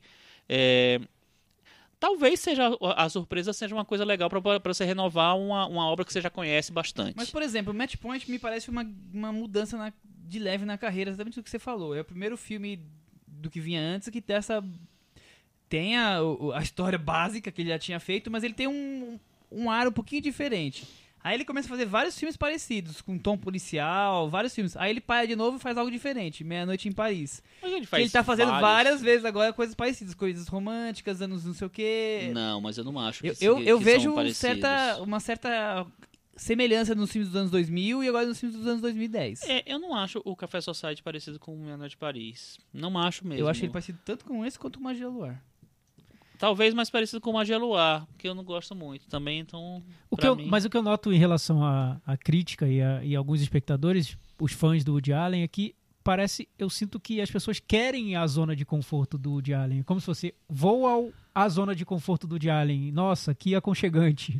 Vou, Era o que eu queria. Vou ouvir jazz, É, vou pegar uma parte didática de cultura, da, artística, Pois é, e- e- pintura, e, sabe, sabe que pensando nisso eu não, eu acho muito muito atípico um diretor assim, porque geralmente a gente cobra dos diretores que eles saiam da zona de conforto deles e quando eles saem a gente elogia, né? Mas o Woody Allen, como você falou, e você comparou com o Almodóvar, a gente já tinha falado quando você falou do Almodóvar, também do Woody Allen nisso, é um, um cineasta que ele nunca é muito agressivo em relação ao que ele faz. Mesmo quando ele fica, faz um filme diferente, ele nunca faz uma coisa tão diferente assim. Então eu acho que isso cria um público é, fiel, um pouco acomodado talvez, assim, mas que espera justamente que ele faça o que ele, já, o que ele faz sempre. Então, é, ah, se você, você pergunta pra muita gente assim, quais são seus diretores favoritos? E aí falam Woody Allen Al- e, Almodóvar, pra mim é um, um cinéfilo acomodado, perdão, desculpa, porque assim, eu gosto muito do Woody Allen, gosto muito do Almodóvar, não são meus cineastas favoritos, mas eu gosto muito de várias coisas que eles fizeram, mas são, são cineastas que realmente meio que a cobra que morde o próprio rabo. Eles ficam naquela coisa deles sempre. Eles têm uma. Mas Chico, assim, sobre o Woody Allen especificamente, você eu- às vezes eu fico com a sensação de um diretor um pouco autista, assim, que ele tá tão dentro do mundo dele que ele não consegue se comunicar com o mundo Mas externo, assim. Total isso. Porque, por exemplo, um outro diretor que, que eu acompanho, é um dos meus diretores preferidos, é o Godard. Godard tá aí fazendo filme até agora, mas sempre que eu vejo um filme do Godard, eu sinto que ele, que ele fala algo pra mim que, eu, que é novo. Mesmo fazendo filmes que lembram uns, uns aos outros e que tratam de assuntos que ele já fez, mas eu sinto que eu vejo um filme novo dele e ele tá falando sobre o, questões que são novas ou que ele que ele está complementando a questões anteriores e formando um- um- um- uma grande discussão que ainda não está completa e aquilo para mim é muito instigante. Quando eu vejo um filme do Woody Allen, eu sinto que é, o mundo está acontecendo e o cinema do Woody Allen é algo dentro de um casulo. Botou a assim. marmita no banho-maria e vai ali. o Diário é mais Enfim, ou menos isso nos últimos anos. Tarantino, por exemplo, eu vejo um filme novo do Tarantino, ele, eu noto que ele tenta trazer, não sei, Gente, ele Woody tenta Allen se provocar. 80 É anos, isso ele que não eu vai ia mais falar. Ter a, a, a gana, Gente, a mas, garra mas que ele tinha o Manuel com, de Oliveira, com 40. o Manuel de Oliveira era instigante até a morte, assim. É, mas era gigante até a morte, mas tem, é, também era bem irregular. Mas não era, Quando mas ele não era faz um, confortável. mas quando ele faz um Cristóvão Colombo e Mas era Enigma, que é um filme fraco, Mas era confortável. eu não- mas eu não sei. Eu, não- eu não- acho que ele era confortável. Era assim, eu vou ver um filme do Manuel de Oliveira e era sempre aquilo. eu acho. ele acho fez um que- filme falado com quantos anos? 90 e poucos. O, assim. o, o filme Pode ser. falado é o pet point da- desses últimos 15, É, 20 eu anos não, da eu não carreira consigo, do- eu não consigo ver Allen. esse conforto no, no Não, Manuel mas de eu acho que tem uma, uma, um padrão ali também nos filmes do Manuel Oliveira. Talvez não tanto com- quanto o do Woody Allen, mas eu acho que, que existe um padrão assim. Da, o tipo de espectador que gosta do, do, do, do cinema do Manuel Oliveira, ele vai se sentir confortável a cada. Tanto é que E a gente que tem não gosta va- não vai. É, que a gente tem, tem vários amigos e, e tem várias pessoas no nosso círculo de, de cinefilia, vamos dizer assim, que amam todos os filmes do, do, do Manuel Oliveira. Todos. Não, não E- confunda então- com uma questão de um cinema mais elaborado que eu, eu acho que o Manuel tinha mais do que o Woody Não, não, não, eu não, eu não falo isso. O que eu Mas sinto que- de filme a filme. Mas que as, as semelhanças eram grandes nos, nos últimos 10 anos de filme do, do, do Manuel Oliveira, eu acho. Não, eu sinto de filme a filme, o Manuel de Oliveira, eu achava que tinha uma. Ele se provocava Eu dentro dos que, filmes eu que ele acho que algumas fazia. vezes ele se provocava mesmo. Eu acho que tem. O Diário eu não noto ele se ele provocando, faz, eu ele acho faz muito o Quinto automático. Império, que eu acho muito bom. Aí logo em seguida ele faz o Espelho Mágico, né? Que, que eu acho legal também. É, são filmes diferentes, são filmes. Mas aí quando ele faz pra mim um, o, o Cristóvão Colombo, de novo, voltando pro Cristóvão Colombo, eu acho, que eu acho muito fraco, eu acho muito bobo. Acho que é um filme tipo assim pra. Ah, vou fazer um filme esse ano também. Não acho que tem grande discussão, não acho que, que, que tem que é um grande projeto É, ali. mas é a mesma coisa, fazia um filme por ano, não dá pra acertar tudo, né? Enfim. Não dá tempo pra, pra ideia maturar na sua, na sua Não, é, cabeça. às vezes dá, às vezes não dá, enfim. Mas o, o- É isso, eu acho um pouco. Eu acho que o Woody Allen também, ele te- tem várias. Ou tem um, um problema que existe uma, uma certa. Vou tentar me expressar sem parecer agressivo com o, com o Woody. Woody, desculpa se você ouvir. Claro Mas. que ele vai ouvir segunda-feira, logo Mas- após o show de jazz dele, ele É. vai ouvir o podcast. Mas eu, eu acho que o Woody Allen tem uma, uma certa arrogância por causa da posição que ele, que ele ocupa. Se você for pensar, ele é, aspas, né, o grande diretor independente do mundo. Porque ele é Mas o... ele não se acha, né? Então, não sei. Ele, ele, pelo menos em todos os discursos, das poucas entrevistas que ele dá, ele não se acha. Mas ele é o grande diretor cult do mundo, porque ele é o diretor mais conhecido. Assim, hoje em dia, é, o que. é, o Hitchcock foi o primeiro diretor que tinha que era um diretor pop. O Woody Allen é pop pelo inverso, porque ele é o diretor do filme inteligente. Ele virou o diretor do filme inteligente. Então, eu, o cineasta inteligente. Então, eu acho que é muito, muito fácil você estar nessa, nessa, essa, é, nessa- nessa posição. Apesar de que ele é um cara que agora até melhorou, mas nos últimos tempos ele teve vários problemas para financiar filme e tal, porque, enfim, não se preocupa muito em construir um império. Mas eu acho que tem um, um pouco de preguiça também, tem um pouco de lugar comum. Não tô tão inspirado hoje, mas preciso trabalhar porque eu gosto de trabalhar. Ele fala um, um pouco disso no, no documentário. Eu gosto, eu não consigo ficar parado, ele fala. É, e às vezes ele tá, ele não tem material suficiente para fazer um filme bom de verdade, assim. Como o Homem Racional que é bom. É isso aí, vamos fazer um top 5 só pra finalizar esse assunto Woody Allen. Vamos, É... E aí, Thiago? É já pra fazer o top 5? Eu Faz vou o top fazer o top five 5 direto É. Então, eu separei, claro, tem vários filmes e eu concordo com o Chico, o Woody Allen tem bons filmes em todas as épocas da carreira E, dele. e se, se tiver algum filme que a gente não falou, dá uma, uma geralzinha, se tiver Tá. algum. A maioria a gente falou. É, o- os dois que eu acho que são os mais é, comentados faz e o quinto, cultuados quinto dele. pro primeiro. Quinto pro primeiro? Vamos lá, então. É, quinto lugar, Desconstruindo Harry. É o filme do- dos anos 90 que é um dos meus, dos meus preferidos. É, Chico já falou um pouco sobre ele. Quarto lugar, eu incluí esse filme que o Chico comentou e que disse que viu e que não achou tão bom, Maridos e Esposas. Porque foi um choque quando eu vi esse filme. Eu achei muito bom. E hoje eu nem consigo associar como um filme do Woody Allen. Porque quando eu penso na carreira dele, eu penso nesse filme, é tão corpo estranho. É um corpo estranho. Parece até um filme que alguém fez sobre o Woody Allen naquele período. Aham. assim. É- é- um diretor que chegou lá com uma câmera É tremida e exatamente a fez o coisa de filme. se arriscar que você tá É um risco. pedindo é pra um ele. ele. Ali ele se arrisca. Não sei se... É, pois é. é muito ele faz algo diferente, isso, ele né? sai da caixinha do diário. Ainda mais depois desse filme a gente vê como ele poderia ter se arriscado e simplesmente não é a dele, né? Enfim, esse filme é bem arriscado do Woody Allen. Um filme quase caçavetiano do, do Woody Allen. Enfim, muita gente não gosta, eu, eu acho bem legal. É, o terceiro lugar, A Rosa Púrpura do Cairo, que é o contrário, é um filme é, calculado do Woody Allen, mas que eu acho muito, quase perfeito, assim. Engraçado que eu revi há pouco tempo, eu falei, nossa, que filme é, todo ele, todo ele se encaixa assim, é- tá tudo muito correto no filme. É, inclusive, a- gente, quando a gente fala calculado, a gente parece que é Parece coisa negativo, né? Não, mas- nesse caso eu acho não positivo. Eu acho Funciona que... super Não, bem. pro, pro caso do Woody Allen, eu acho que é o, pra ele deve ser o melhor elogio, né? Porque eu noto que ele faz os filmes de um jeito ali muito pre, Já pensou buscando se a você falar que precisão, o né? Kubrick é calculado? É, Kleber Mendonça Filho é calculado. E, e é uma grande sacada esse filme, né? Porque você se apaixonar pelo, pelo um ator ou uma atriz do filme é uma coisa. Esse ator ou atriz entrar na sua vida Sim, sim. é uma ideia muito boa. E o cinema dele, como, como você disse, Michel, tem esse pé no chão. E quando ele trata da a fantasia, é a- ainda mais interessante pra mim. Eu, E é um eu- dos poucos filmes que tem essa fantasia. É. Um dos poucos filmes que não são comédias rasgadas. Sim. É, é a Rosa Púrpura do Cairo, Menor de Paris. Qual é, qual, é, qual é o outro que tem a fantasia? Tá, O, o, o Desconstruir o Harry tem uma fantasia, Ah, a talvez. fantasia no Meia Noite em Paris eu acho que é interessante também. É, é uma fantasia com o pé no, filmada com o pé no chão, assim. É- é- Com, é uma curioso. ideia lógica. Isso. É. E no Magia Luar ele desconstrói isso. No, no É. Você pode conhecer o Homem dos Seus Sonhos, que o Chico detesta também. Não. É, Só não é pior do que dirigindo no escuro. Ah, Dirigindo no Escuro, a gente não falou sobre ele, né? É, Eu- eu- eu é meu comentei por- bottom one. Comentei um passando assim e deixa ele assim, né? É, É. Segundo lugar pra mim é o Manhattan. E o primeiro, Noivo Neurótico, Noiva Nervosa. E Manhattan? Ah, eu acho excelente o filme. E o Eu final também. eu acho que é o momento do, do Woody Allen. Nossa, no- é muito bom. hum, Na trajetória dele.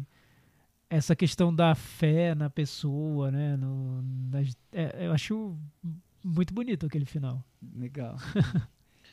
Fotografia do filme também é linda. Não, maravilhosa. Assim, e não, e é um filme que tem essa. Tem uma coisa meio.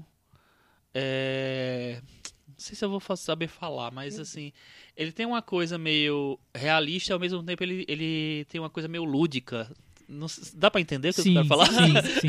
É, quem co- é como se filme, fosse, sim. é como se fosse É. um sonho acor- sonhar acordado. É, né? exatamente. Até porque a isso. fotografia tem esse tom, Tem apesar de esse ser tom. preto e branco, que traz o realismo, ele, ele é ele é meio granulado. É bem granulado, é, um. Eu acho que dá pra gente falar que é a grande fase do, do Woody Allen, né? é. Sim, acho que é porque... Acho que é 77 porque Manhattan, eu- quer dizer, 77 Noivo Neurótico. Tá, então, Noivo 79 Neurótico, noivo, Manhattan. noivo Neurótico, Noiva Nervosa, que virou um clichê, né? Foi um filme que ganhou Oscar, né? é. Sim. Então, é, mas eu acho que ali, eu vi também, eu vi e revi. Você tem, você tem uma, uma... É é difícil descrever isso, e é uma coisa, voltando tudo, né? É uma coisa que eu vi no Aquários, do Kleber Mendonça Filho, que é uma, uma vibração na- no filme, assim. No, você nota ali dentro do filme um, um, um- um diretor e uma equipe tão... que- que- Engajada engajada tão, tão interessadas no que estão fazendo, e aquilo passa, transmite no filme... Eu não sei se o Woody Allen conseguiu isso outras vezes, como ele conseguiu no Noivo Neurótico, Noiva Nervosa, assim. É um filme que vibra ali, né? Difícil de escrever isso. e, e- e ele meio que criou o gênero dele nesse filme. Ali, ele criou o é, gênero é. Alliano. E ele no tentou repetir mil vezes, É, criou E o mais- e nunca ficou E o mais igual. legal é que realmente é um rompimento muito forte com o que ele estava fazendo. Porque ele vinha de Boris Grushenko, Sim. ele vinha do Dorminhoco, Exato. ele vinha de Comédias, Bananas, né? que eram comédias rasgadas, que eram outro tipo de coisa. E aí ele faz Noivo Neurótico Noivo Nervosa, é um choque mesmo, porque... que- Pô, o que, que, que esse cara fez, né? De repente ele faz um super. Que é um, pra mim é o, é o maior filme sobre uma DR na história da, Não, é do cinema. maravilhoso. É maravilhoso. É. Tem cenas ali É, que são talvez das mais engraçadas cenas de um filme. casamento do Bergman. É pau a pau ali. É, pau a pau. Não, Vamos cenas de esquecê-lo. casamento, a versão original da É. minissérie é Puta, melhor eu- DR de todos os tempos. É maravilhoso, Eu realmente. É o colocaria no meu top esse é o 1 ponto. de DRs, é maravilhoso. Simplesmente. A crueldade filmada ali. Bergman. Muito bem. do. Mas e aí, e aí, Chico, filho? Então, esse é meu top 5. Eu já falo o pior ou a gente vai falar depois? Não, deixa o pior pra, Tá, depois eu falo. pro Pro final. pior, né? É, Eu o meu top meu. 5 é bem diferente do, do Thiago. Que legal. A gente gosta assim. É, tem... O meu quinto lugar. Eu mudei muito essa lista, né? Mas É, enfim, imagina, meu quinto lugar é. Hannah e suas irmãs. Ah, sim. Que eu acho um filme muito bom, assim, de outra boa fase dele, que ele tinha feito é, Zelig, que tinha feito é, Rosa Púrpura, depois Hannah e suas irmãs, depois, depois ele cai um pouco com Setembro. E a Era do Rádio, que eu adoro, mas eu não botei no top 5 também. E o Hannah e suas irmãs, eu acho que é um filme incrível. É um filme que tem grandes personagens femininas, né? Que o, o Michel chamou a atenção da, da força da- das atrizes. É, e eu acho que ele, na verdade, ele faz. Ele nunca mais fez um grande filme com muitas atrizes, né? Com é, três protagonistas, várias, vamos dizer talvez não. assim, né? Não lembro. Precisaria pesquisar. E é um filme que eu lembrar. gosto muito. O quarto lugar é o Crimes e Pecados, que é um filme que a primeira vez que eu vi não me tocou, e a segunda vez me deixou na chão.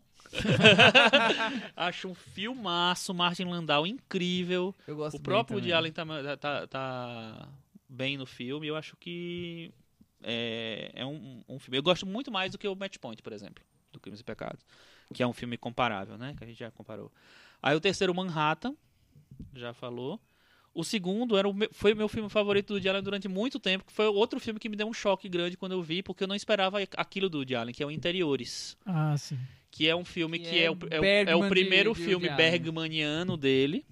É um filme que eu tava vendo no, no, documentário que o Michel falou também, que foi um choque para as pessoas, porque você vai, aí você faz um noivo neurótico noivo nervosa que ninguém já, já, já acha era bem diferente do que todo mundo tinha feito. Aí ele faz o, o interiores, as pessoas piraram, né? Não entenderam nada. E interiores foi meio, um, meio fracasso, assim. As pessoas não entenderam, não gostaram. Eu acho muito bom, me envolvi completamente. Acho a, a personagem da Geraldine Page, que é a mãe, incrível no filme. Pra mim, ela tinha que ter ganho o Oscar naquele, naquele ano, e, e é isso. E o primeiro lugar é o Annie Hall mesmo, Noivo Neurótico, Noivo Nervosa, porque é o filme e assinatura dele, eu, a- é- e é muito bom em todos os sentidos. Tem aquela cena incrível que eles encontram o Macho McLuhan no na fila do cinema. É, maravilhoso. muito bom. Aquela cena é pra cinéfilo, Eles- é. Não, pra se Pra sumo, pra né? jornalista, pra, sei lá, pra eh, estudante de humanas. é isso. Bom, então eu vou fazer o meu rapidinho. É, até porque a maioria dos filmes já foram citados, obviamente. Quinto lugar, A Rosa Púrpura do Cairo. Adoro a parte da fantasia, essa ideia que eu já comentei agora. Quarto lugar, Match Point, ponto final. Eu acho que eu acho mais legal do que Crimes e Pecados, por isso que eu gosto bastante. Eu acho que ele consegue dar uma, uma atualizada na Luta história. no gel agora. Mas eu, mas eu acho que eu vi no Match Point quando eu assisti no, no cinema, eu senti um pouco essa. Parecia que ele tinha ele redescobriu algo, algo ali, algum prazer no cinema de novo, de alguma maneira, no Vinha- Match vinha Point. Você, baixo, isso aparece no filme, né? Eu, eu notei isso quando eu vi no cinema. Acho que muita, muita gente notou também. Como se fosse, nossa, ele deu uma acordada Deu- aqui. Mas tomou um choque, Aconteceu né? alguma coisa. Sim. É, enfim, Por isso. eu, eu notei isso também. Terceiro lugar, Manhattan.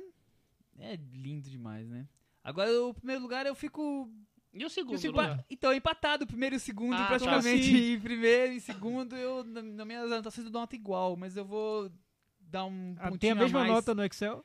Tem a mesma nota Excel, acredita? Ah, meu Deus. Traído pelo Excel. Mas um eu vou filme... desempatar com o segundo lugar, Noiva Neurótica, Noiva Nervosa, e o primeiro lugar, que eu há anos falo que é meu filme preferido do Woody Allen, A Era do Rádio. Olha só. Olha, A era do é, podcast. É, ousado. É, é uma, é uma é escolha bem ousada. ousado. Eu gosto muito do Era do Rádio também. Eu acho assim lindo. Eu acho que tem, tem muito do Woody Allen, mas do Woody Allen que tá menos, menor nos filmes. Não as características mais marcantes, características menores. Então, o jazz, a relação do, da família de judeus, a, a relação mais íntima, menos comédia, a o detalhe mais do dia a dia, assim. E a questão de homenagear o rádio. Eu não lembro de um outro filme que tenha o rádio como personagem principal. É praticamente o personagem principal, são várias histórias Eu tô tentando ali. lembrar. Certamente tem. Deve ter. Bom dia, rádio, Vietnã. especificamente. Talk Radio, Verdades que Matam. Do Oliver Stone. Esse eu não vi.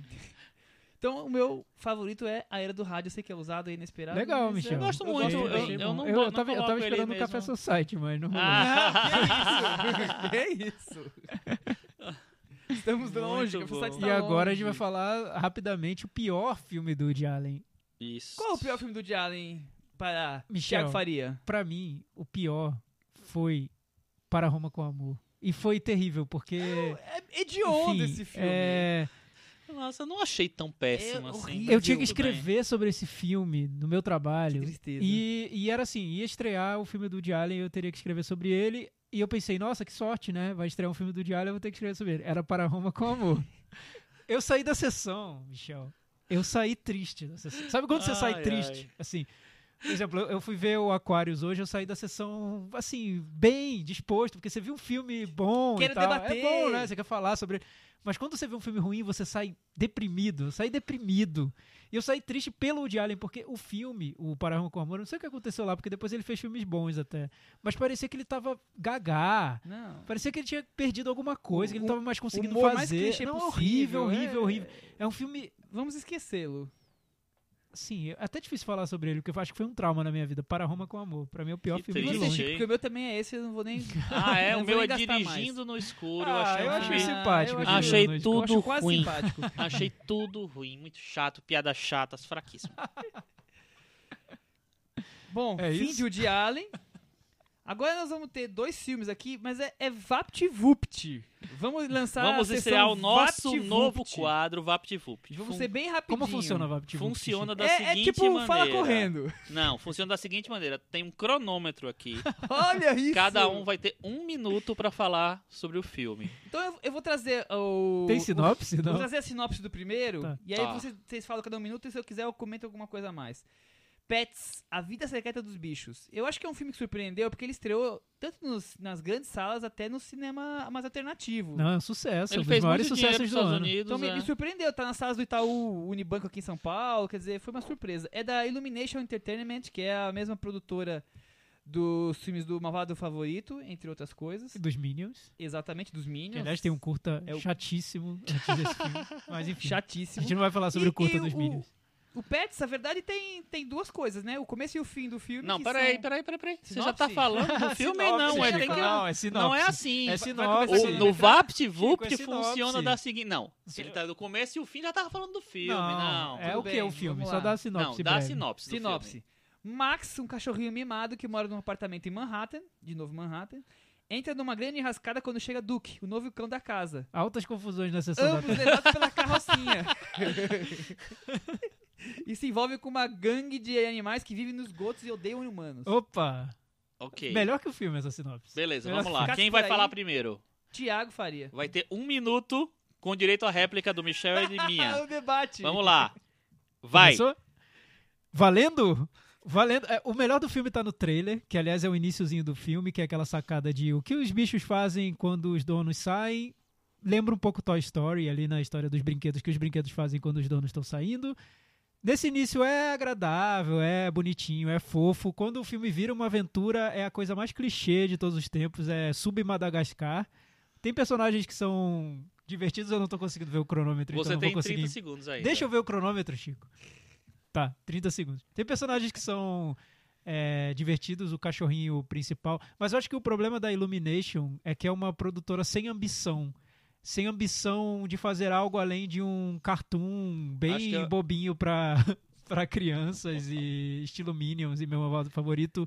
Falta um pouco da ambição da Pixar, por exemplo, da Disney, pra que o desenho seja algo mais que uma fofurinha pra ver no sábado à tarde, que é o que ele é. E acabou, Chico? Meu Acabou. nome é Enéas. Acabou. Agora, Michel. Eu? Vamos lá. Vai. Eu não tenho muito mais o que falar. Eu, já abri um pouquinho, o Thiago já resumiu.